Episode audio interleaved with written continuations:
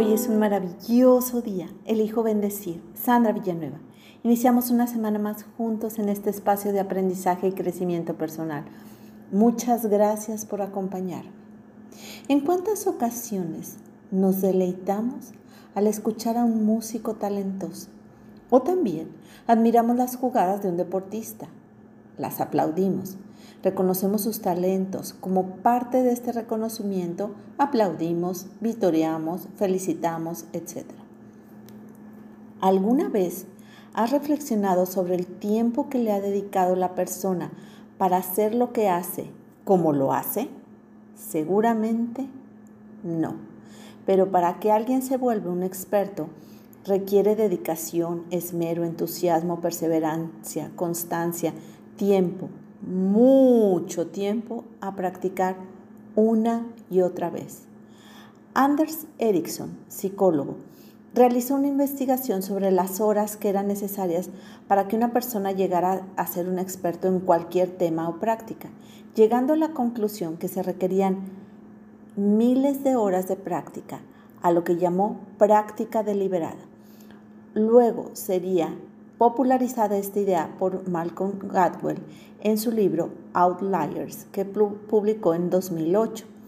Para iniciar, comparto un cuento, El arquero y la luna, tomado de Alejandro Jodorowsky. Este cuento puede sonar quizá como una utopía sobre el anhelo que nos lleva a perseverar, ser constante, realizando una práctica una y otra vez, esperando resultados sobre lo inesperado. Más aquel que persevera alcanza. Así dice el dicho y es muy cierto. Te comparto el cuento, el arquero y la luna. Era así una vez un joven muchacho que quería ser el mejor arquero del mundo. Se dirigió un día al que consideraba el mejor maestro arquero de su país y le expresó su deseo.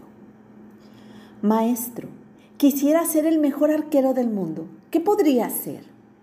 preguntó el joven. Si quieres ser el mejor arquero del mundo, debes alcanzar con una de tus flechas a la luna. Hasta ahora, nadie lo ha conseguido. Tú serías el primero si lo logras y al hacerlo, nadie cuestionaría que eres el mejor, respondió el maestro. De este modo, el arquero decidió seguir el consejo que le había sido dado.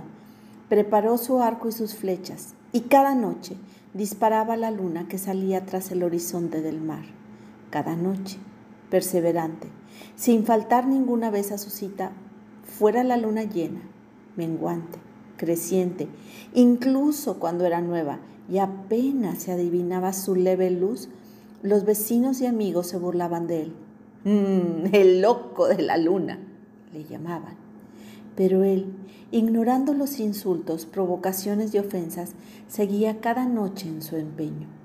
El caso es que nadie sabe si es que alguna ocasión alcanzó la luna, pero su empeño y los millones de disparos de flechas que realizó en su intento por alcanzarla tuvieron un premio secundario. Se convirtió, sin duda, en el mejor arquero del mundo. Era imbatible de noche y por supuesto, a plena luz del día también lo era. Cuando se tiene un anhelo que nos lleva a ser tenaz, confiar, perseverar y sobre lo inesperado que nos regala la vida, cuando nos entregamos a esa labor con pasión por algo y con todo el alma, la logramos. Moraleja del cuento. Quizá más importante que la realización de nuestros anhelos es lo que nuestros anhelos nos hacen hacer para realizarnos creciendo como personas y desarrollando múltiples habilidades. Hermosa alma, te reconozco tenaz, perseverante, constante, feliz. Te mando un fuerte y cálido abrazo. Sandra Villanueva, yo estoy en paz.